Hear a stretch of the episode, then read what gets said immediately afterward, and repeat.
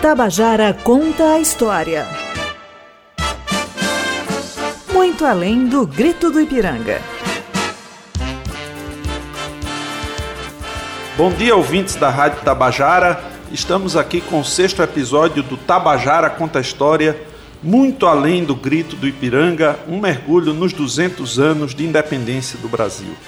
Para esse sexto episódio, que se intitulará A Independência entre Imagens e Sons, as representações artísticas da independência, contaremos com a presença de Télio Farias, do escritor e membro da Academia de Letras da nossa querida Campina Grande, a Rainha da Borborema, e Luiz Mário Buriti, pesquisador da Fundação Casa de José Américo.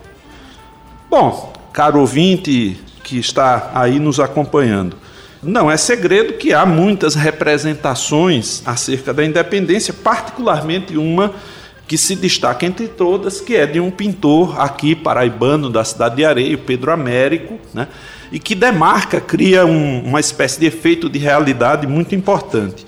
Mas para a gente entender, inclusive, a produção dessa arte que se estabelece no Império e que vai tentar ler e contar a história através de imagens e sons, né, a gente vai ver um pouco é, o que antecede isso, a própria produção artística, ela era bem diferente de hoje, né, muito difícil e problemática, né? O artista ele não tinha uma autonomia, uma independência, como muitos hoje não têm, enfim, do ponto de vista econômico, financeiro, mas eram muito mais dependentes de uma sociedade muito mais rígida, muito mais estratificada, muito mais controladora. Né? Para a gente voltar um pouco na questão das artes, a gente pode pensar nos mestres de capela que havia no período colonial, estavam presos ali exatamente a igreja, a produção de músicas litúrgicas. Muito embora houvesse uma música profana, mas, digamos assim, o ganha-pão desses músicos eram como mestres de capela, né? Tem célebres que ficaram por exemplo, de Minas Gerais, como Joaquim Emérico Lobo de Mesquita, o famoso padre José Maurício Nunes Garcia, no Rio de Janeiro, que esse, inclusive, por ser músico mestiço, né, de, de português e africano, talentosíssimo, ele não encontrou espaço na corte para ser mestre de capela, porque havia o Marcos Portugal, que era um músico português, e não liberou, digamos assim, espaço para o padre José Maurício, um grande compositor brasileiro. Também tem o caso do famoso Antônio Francisco Lisboa, popularmente conhecido como Alejadinho, foi um dos mais importantes artistas do período colonial, de importância reconhecida mundialmente, patrimônio da humanidade, engloba boa parte de sua obra, ou o mestre Manuel da Costa Taide, né, que deixou também obras impressionantes. E aqui na própria Paraíba, apesar de poucas informações, a gente acha nos documentos da Câmara pagamentos para mestres de capela e para, enfim, iluminadores e outros artistas que participavam das organizações dessas festividades cívicas e religiosas. Né? Mas o panorama se torna muito interessante a partir de 1808, com a vinda da corte, e particularmente depois de 1816, quando é criada a Escola Real de Ciências, Artes e Ofícios, né? que é a o embrião do que futuramente vai ser a Academia Imperial de Belas Artes, né? E as artes vão ganhar um outro estatuto. Então, estamos aqui, pesquisadores e professores Télio e Luiz Mário, né, para discutir essa questão da independência entre imagens e sons, né? Esse programa é um produto da Rádio Tabajara, emissora que integra a Empresa Paraibana de Comunicação, em parceria com a Universidade Federal da Paraíba e o Instituto Histórico e Geográfico Paraibano.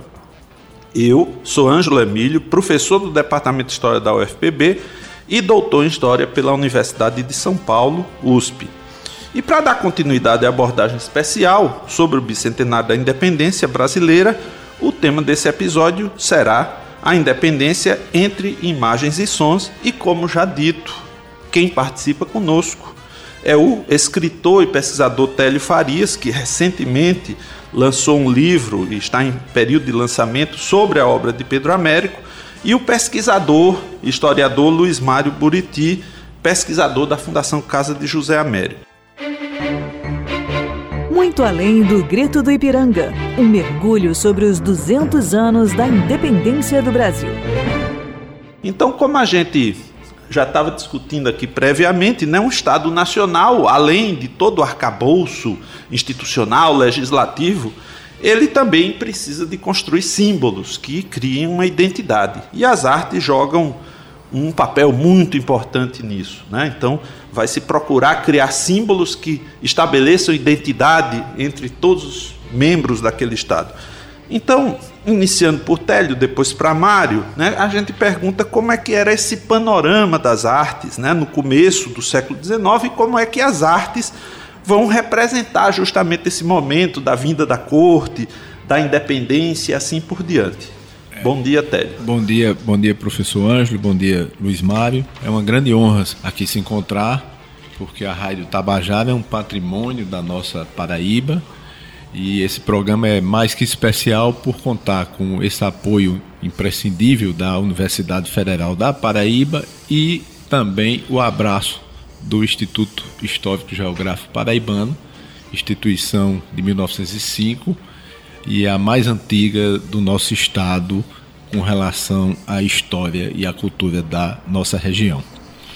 E indo logo para o panorama das artes, volto um pouco no tempo para lembrar que Ariano Suassuna criticava muito essa questão de falar que a arte no Brasil passou a existir a partir do descobrimento de 1500. E a arte, como consequência do saber humano, da inteligência do homem, existia no Brasil até antes do descobrimento. Feito este proêmio, Inclusive o buqueirão da Pedra Furada no Piauí, né? Um exato, exato. A, patrimônio. É, a própria Pedra do Ingá. Pedra do Ingá na, na, na Paraíba. Na Paraíba. De e, fato, excelente lembrança. É? E agora, andando um pouco no tempo e chegando ao início do século XIX, de fato, a arte clássica, a arte como o continente europeu, europeu havia, ganhou um grande impulso com a chegada da corte. O Brasil deixava de ser colônia passava a ser metrópole de um dia para o outro e aquilo trouxe inúmeros impactos. Fala-se até que a verdadeira independência começou quando Dom João VI, ainda príncipe regente, pisa o solo do Brasil na cidade de Salvador, decretando de logo a abertura dos portos. Então, a corte precisava de uma representação, a corte precisava de uma identidade, precisava mostrar que era corte, que era poder e para isso necessitava da arte no sentido amplo.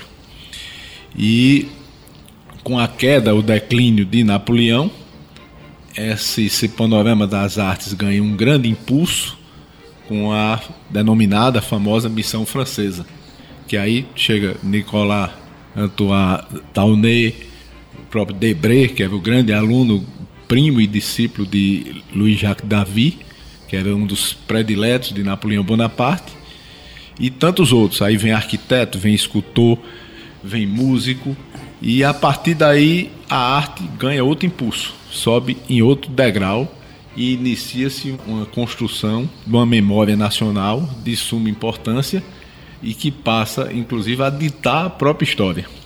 Exato, que vai criar terreno para o que vem depois. Né? Exato, vai criar terreno, vai semear e fecundar a criação da Academia Imperial de Belas Artes, que ainda hoje existe no Rio, sob o nome de Escola Nacional de Belas Artes, hoje é ligada à Universidade Federal Fluminense, e vai gerar vários filhos, vai gerar Vitor Meirelles, vai gerar o nosso Pedro Américo, o irmão de Pedro Américo, Aurélio de Figueiredo, e Rodolfo Amoedo, e tantos Antônio Parreiras e tantos outros. Então, é, ele cria como se fosse um ponto de partida oficial em que pese que a arte, como disse Ariano, como sempre lembrava Ariano, Ariano até se revoltava com essa história de dizer que a arte começou a partir do descobrimento. Mas ela indiscutivelmente ele ganha um impulso.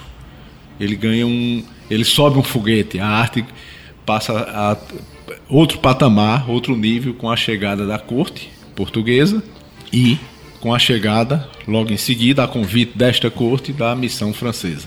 É, e é interessante isso que você lembra, né? Porque, quer dizer, tem toda uma arte popular que inclusive quando você vê o relato daquelas festas do período colonial, essa arte popular ela aparecia nas brechas, né? Então havia toda uma cerimônia, uh, enfim, religiosa, simbólica, e de repente começava uma batucada ali, meio para incômodo dos padres e tal. Então é, é uma lembrança preciosa, né?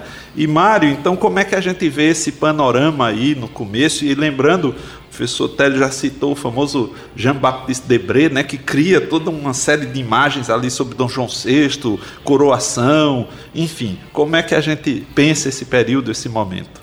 Então, é interessante pensar que se esses artistas franceses que chegam ao Brasil vão se preocupar em representar a corte, né, e de alguma maneira criar esse projeto do que vai ser a independência que deu certo, né, o projeto de independência que deu certo, que é o projeto de independência que se instaura com a emancipação política proposta pelo Dom Pedro I em 1822, a gente vai ter um outro cenário, outras tentativas de independência ao longo do, do final do século XVIII e início do século XX. Foram várias as tentativas no território brasileiro, né, no território colonial brasileiro, de emancipação política, né, como a Inconfidência Mineira, Revolução de 1817, entre inúmeros outros movimentos. E vários desses movimentos, uma das primeiras iniciativas que envolvia todos esses movimentos era a construção de símbolos, né? Construir esses símbolos, fundamentalmente numa sociedade onde a quantidade de alfabetizados é muito pequena, é, se dá sobretudo pela imagem, pela construção de imagens, o uso de pictogramas, as cores, a escolha das cores. E a gente vai ter um amplo projeto de construção desses símbolos a gente vai ter a construção das bandeiras, sobretudo, como um grande símbolo, uma grande representação do que vai ser esses projetos de independência. A gente tem o caso da bandeira da Inconfidência Mineira, né, do movimento da Inconfidência Mineira de 1789, bandeira que tinha sido proposta, né, ela é pensada por um grupo de, dos Inconfidentes a partir de uma ideia, disse, do Tiradentes, de inserir um triângulo ao meio da bandeira e a expressão ao lado, né, liberdade ainda que tardia, do Alvarenga Peixoto. Em latim, como se gostava na época, né? Escrita em latim. Vamos ter também outros projetos, como no caso mais próximo aqui da gente, de 1817, a bandeira que hoje é a bandeira de Pernambuco, né? Na verdade lembra a bandeira de Pernambuco, que é a bandeira da Revolução de 1817, que foi desenhada, né, por um artista na época, o Antônio Álvares, que na época tinha três estrelas, vale lembrar, o movimento não incluía apenas Pernambuco, incluía também a Paraíba e Rio Grande do Norte, então era uma confederação que envolvia os três estados. E no fundo azul e branco, com arco-íris e um sol apontando para essa liberdade que se propunha, para essa liberdade que se pensava. É interessante pensar isso porque esse é uma construção simbólica que, inclusive, envolve não apenas os artistas plásticos propriamente que estão desenhando essas bandeiras, mas envolve também os costureiros, as costureiras que vão se empenhar em construir essa imagem difundir ela, né? difundir esses símbolos e construir o sentimento de pertencimento, de participação a esses movimentos que se querem pela emancipação política. A né? gente pode perceber isso é muito interessante, né? Se a gente falou em outros episódios das batalhas campais, né? A gente pode também falar de uma batalha de imagens e de sons que está ocorrendo, né? De acordo com as representações. Essas próprias figuras que são contratadas pelo governo real de Dom João VI e depois algumas continuam trabalhando já para o governo imperial de Dom Pedro I, elas viviam essas contradições, né? O Jean-Baptiste Debré é o cara que faz o pano de fundo da coroação, faz toda a cenografia, mas também nas suas horas vagas ele ficava representando os escravizados nas ruas do Rio de Janeiro, quer dizer, mostrando um outro lado muito menos visível, né? Mas vamos, vamos proclamar a independência aqui e ver, né? Quer dizer, todo esse terreno que se prepara a partir, né? de 1822, né, a gente vai pensar como as artes vão seguir esse processo. Estamos apresentando Tabajara Conta a História, muito além do grito do Ipiranga. Para quem chegou agora, estamos apresentando o programa Tabajara Conta a História, muito além do grito do Ipiranga, e hoje com o tema A Independência entre Imagens e Sons. Né? E contamos com a presença de Télio Farias e de Luiz Mário Buriti. Então, nós discutimos no primeiro bloco exatamente essa questão da produção artística anteriormente à independência e terminamos digamos assim, proclamando o 7 de setembro aqui no programa e passamos agora de novo para os nossos convidados, né, para o Télio para o Luiz Mário. Nesse imediato pós-independência e nos primeiros anos, né, como é que continua esse movimento de mudança no campo das artes e de trazer novos elementos? Porque se até então os artistas estavam representando um reino que estava ligado a Portugal como o Reino Unido, a partir de agora é um império que vai precisar construir toda uma nova simbologia, todos os novos elementos. Né? Então, Télio, por favor. Perfeito, Ângelo. O interessante é que há uma controvérsia, ou havia antes uma controvérsia que hoje não se discute, sobre a própria questão da independência. Porque alguns pesquisadores dizem que Dom Pedro, após 7 de setembro, continuou a assinar como príncipe regente. Só deixou de fazê-lo com a sagração que foi em 12 de outubro. Então, naquele momento pós-independência, o quadro que representava a independência era a sagração e aclamação de Dom Pedro por Debré, pelo grande Debré. Pelo grande Debré. Então, só uma coisa, Télio, praticamente, ouvinte, todos vocês que fizeram aulas de história e que folhearam livros didáticos vão encontrar imagens lá de Jean-Baptiste Debré, do Johann Moritz Rugendas, enfim, de uma série de pintores que estavam, representaram e que a gente imagina que as cenas foram fotograficamente aquilo ali e muitas vezes não pensa que eram representações, né? Exato, exato. Que esses artistas terminaram nos dando a versão oficial e também a versão real, vamos dizer assim. Então, posteriormente, teve um quadro de 1844 do François René Moreau, com Dom Pedro abanando, levantando o chapéu, não a espada, e com muitos populares ao redor. Há uma crítica, Manuel Araújo Porto Alegre, que veio a ser posteriormente o sogro de Pedro Américo, criticava muito o quadro, dizia que havia erros técnicos no quadro e, e criticou também que todas as figuras populares se pareciam europeias.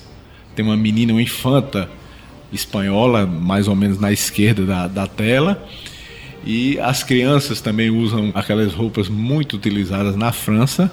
Lembra até aquele quadro de Delacroix com a liberdade guiando o povo e com as figuras muito europeias. Então esse quadro praticamente não pegou na época. Ele demorou, até o artista tentou vender, não conseguiu, até que depois de 30, 40 anos o Senado, ainda do Império, conseguiu adquirir, negociando com o artista, o artista dando um desconto, e que veio a se tornar também a segunda imagem mais famosa da independência. E que o ouvinte pode em casa, pegar pela internet, enfim, comparar os dois quadros exato, né, exato. e ver como é interessante a perspectiva do artista para representar. É. Né? E 66 anos depois da independência é que Pedro Américo, por encomenda de Dom Pedro, uma encomenda específica para colocar naquele prédio que estava sendo construído, que hoje é o Museu Paulista, conhecido como Museu do Ipiranga, aquele prédio que estava sendo construído para homenagear exatamente a independência, faz aquela cena repleta de glamour, de luxo, e que causou polêmica e causa ainda exatamente porque muitos historiadores criticam a tela por dizer que Pedro Américo desvirtuou a geografia e a verdade. Que, em parte, podemos até admitir, em que pese que o próprio Pedro Américo publicou um, uma plaquete na época, justificando-se e dizendo que, que a realidade inspira o artista, mas não escraviza. E aí ele fez propositadamente, ele quis criar uma cena glamourosa, uma cena de luxo, uma cena que mostrasse um país que estava nascendo de forma com o objetivo de ser um grande país. Sim. E nem faria muito sentido ele representar Dom Pedro em trajes de viagem, quer dizer, ele não estava vestido garbosamente e tal naquele momento. É evidente que em outros momentos o, o imperador vai se vestir com todo o garbo e elegância, mas não era o caso específico daquela tarde de 7 de setembro de 1822. Ele estava subindo a Serra do Mar de Santos para São Paulo, é um caminho penoso, né, em lombo de burro. Então não se trata nem de mérito ou demérito, era uma questão prática. Né? Agora, evidentemente que um artista, 60 e poucos anos depois, não vai colocar um príncipe em cima de um pangaré, vai né, colocar em cima de um, um cavalo garboso, com roupas vistosas, né? Mas enfim, Luiz Mário. É, é interessante pensar com, qual é o desafio de você construir uma história, né? Contar uma história em uma tela, né? Como é que você faz o esforço de contar todo um evento que envolve uma espacialidade muito maior do que aquela que cabe em duas dimensões, né? E engessá-la numa tela, né? Isso é uma operação complicada. É quase que parar a história, né? É. Como é que você. Então ele vai lá, catapulta o, a geografia, modifica um pouco o terreno. Mas enfim, no, no, propósito também de construir uma narrativa, né? Mas claro, uma narrativa, a maneira como se construiu uma narrativa no século XIX, que era a ideia de exaltar a nação, construir essa ideia de uma nação, né? inventar uma narrativa para a nação, né? O ouvinte está curiosíssimo e todos nós, porque no terceiro bloco nós vamos ficar quase que nessa imagem sacralizada do quadro de Pedro Américo, muito embora as coisas vão vazar um pouquinho também para a arte popular, enfim, mas também as sonoridades jogam um papel importante aí, né? Nesse momento surgiu o hino né, da independência, que é um enfim, durante até certo tempo, ele, ele disputa com o hino nacional essa primazia. É, o hino faz, faz parte desse ambiente de construção de, de símbolos, né? Inclusive, talvez, de um símbolo muito mais popular até, né? Porque, afinal de contas, é um símbolo que, que as pessoas podem decorar, né? Podem aprender, ele circula mais nas ruas do que o quadro propriamente, que, de alguma maneira, fica ainda circunscrito àquela elite. É importante a gente pensar que o processo de reprodução de imagens nesse momento não é como estamos habituados hoje, em que a gente pode acessar um quadro, como o ouvinte pode fazer agora, pesquisando na internet ou abrindo um livro didático, abrindo qualquer livro, enfim, de representação de obras de arte, né?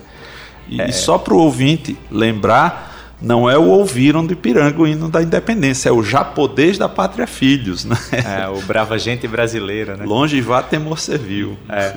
É importante a gente lembrar, nesse caso, o hino da independência, ele foi composto, né? A, o texto dele é composto ainda em agosto de 1822, o que é interessante se pensar, ou seja, já havia um projeto de uma independência possível, né? Já se via uma independência que, que enfim, viria no horizonte.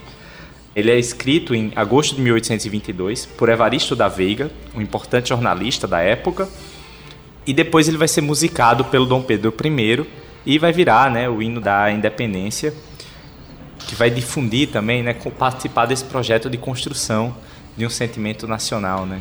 Esse sentimento que nos toma, né? De alguma maneira, se a gente se sente brasileiro, é porque esse projeto deu certo, né? Essa difusão de símbolos, essa difusão de imagens, que faz com que a gente olhe para elas e, e, de alguma maneira, nos identifiquemos, né?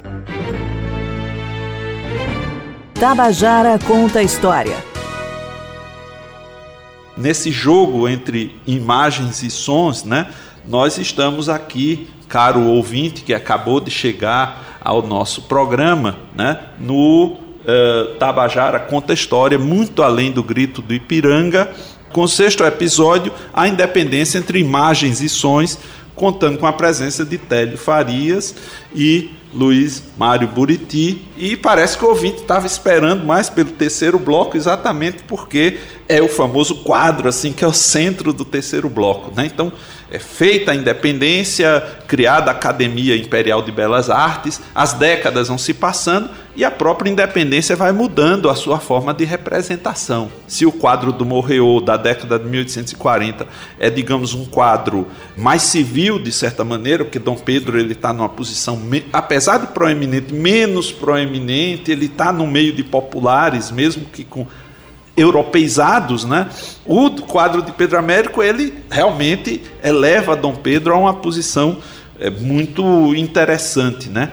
E Télio está lançando um livro, né, sobre o pintor Pedro Américo e também a gente discutia aqui antes sobre a questão de como é que essas imagens muitas vezes elas também ultrapassam o erudito e o oficial e vão também para o popular, né? Então, até retomando aquela provocação de Ariano Suassuna.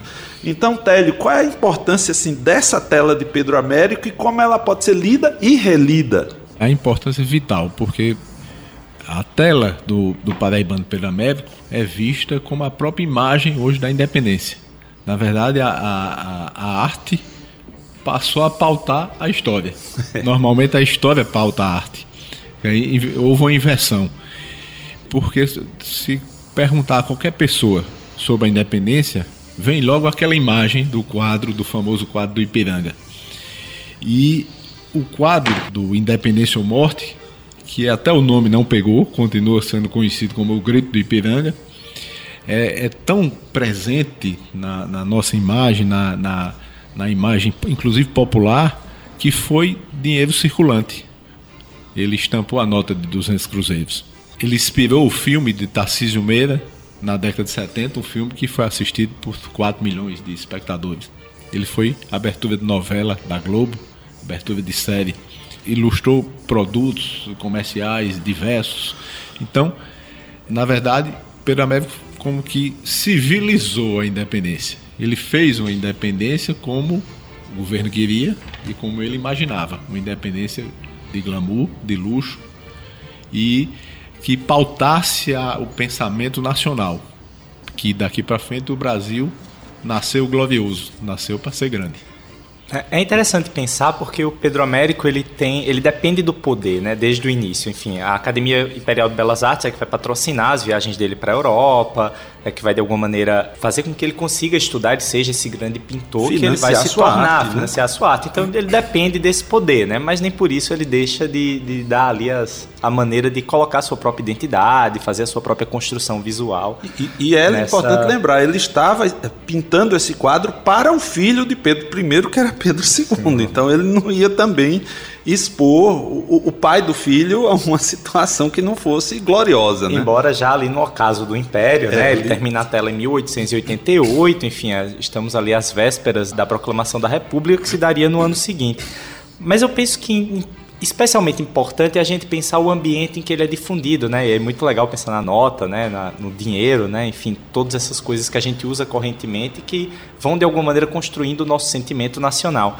Mas uma coisa muito importante também, uma parte muito importante disso, é que essas obras de Pedro Américo vão fazer parte da literatura didática, né? É, esse é um momento em que começam a, a aparecer nos livros didáticos representações feitas em litogravura, né? Que é essa, esse desenho que era feito na pedra e colocado num livro didático. E isso passa então a representar, a desenhar, né?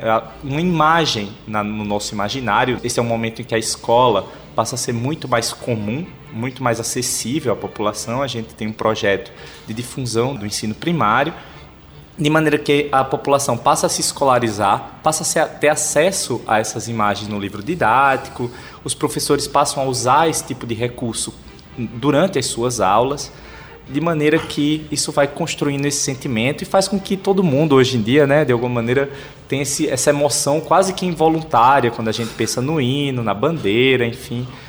Ô Luiz, e você que é professor, eu sou professor de história, Télio, você falou né, como é que o quadro se impõe à história, e a missão de boa parte dos professores de história não é nem explicar o quadro, é tentar desexplicar o quadro, né, de tão forte que ele se tornou. Então a gente tem que dizer, ó, isso não é a verdade histórica, tal, é uma representação, ela tem uma lógica, ela não é feita, né?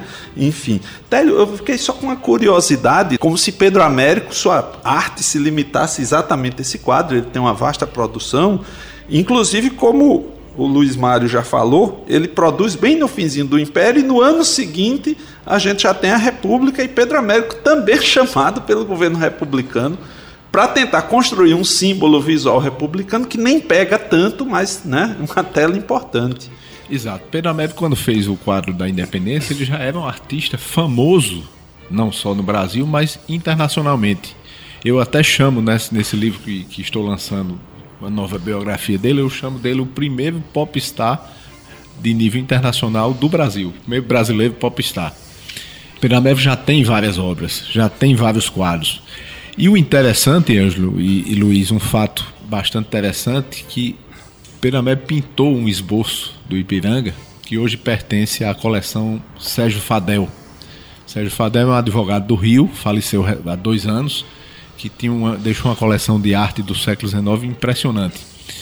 E nesse esboço do quadro Sérgio Fadel, ao lado do caipira, que está na esquerda, que é o chamado Pedro Boi, popularmente chamado Pedro Boi, ele coloca um negro e um camponês com enxada. No esboço. No esboço. E ele foi levado a pensar que aquilo não agradaria, principalmente os paulistas. Ah. Que o quadro ia ficar em São Paulo. Até a Lília Moritz Soares disse que Pedro Américo tenta agradar principalmente os paulistas. Ah. E ele, na, no, no, esboço, coloca o negro e coloca o, o camponês com a enxada na mão, mas no, na tela, que, que é efetivamente no quadro mesmo, ele esqueceu, resolveu esquecer. Só aparece no, na parte de cima do quadro um camponês de costa indo embora já ao fundo, como que dando um recado. O povo não está nem aí para essa independência.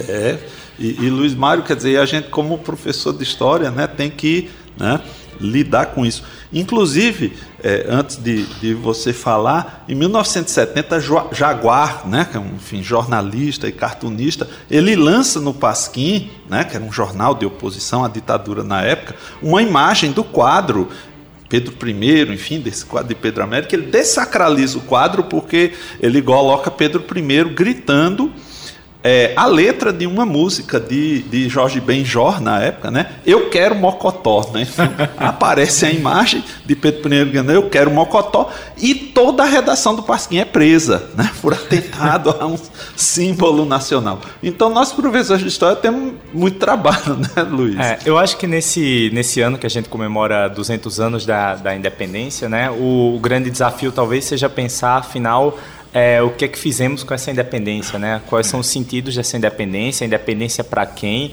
e principalmente, afinal, o que é que significa essa emoção toda que a gente evoca toda vez que a gente pensa nesse hino nacional, nesse território brasileiro, pensar os sentidos disso tudo, para quem essa independência está servindo e o que é que a gente pode fazer a partir dela tem sido um grande desafio e eu acho que a gente precisa pensar mais sobre isso e sobretudo sobre como essas imagens, esses sons toda essa construção de símbolos, ela está presente no nosso imaginário.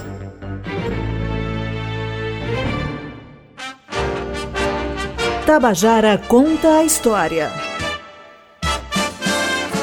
Muito além do grito do Ipiranga.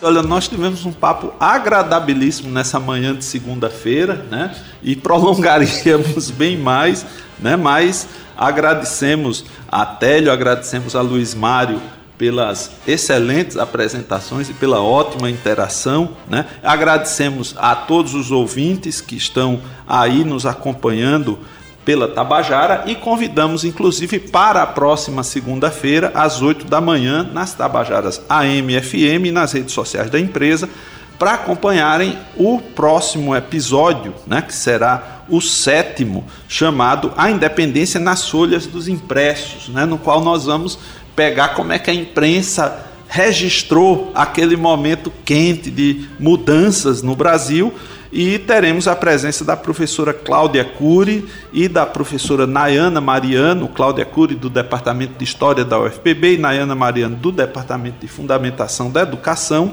né? E nos despedimos deixando uma excelente semana. Esse episódio contou com os trabalhos técnicos de João Lira, roteiro de Fernanda Gonçalves, edição e gerência de jornalismo de Marcos Tomás. Aqui é Ângelo Emílio para a Rádio Tabajara. Boa semana para todos e todas. Tabajara conta a história. Muito além do grito do Ipiranga.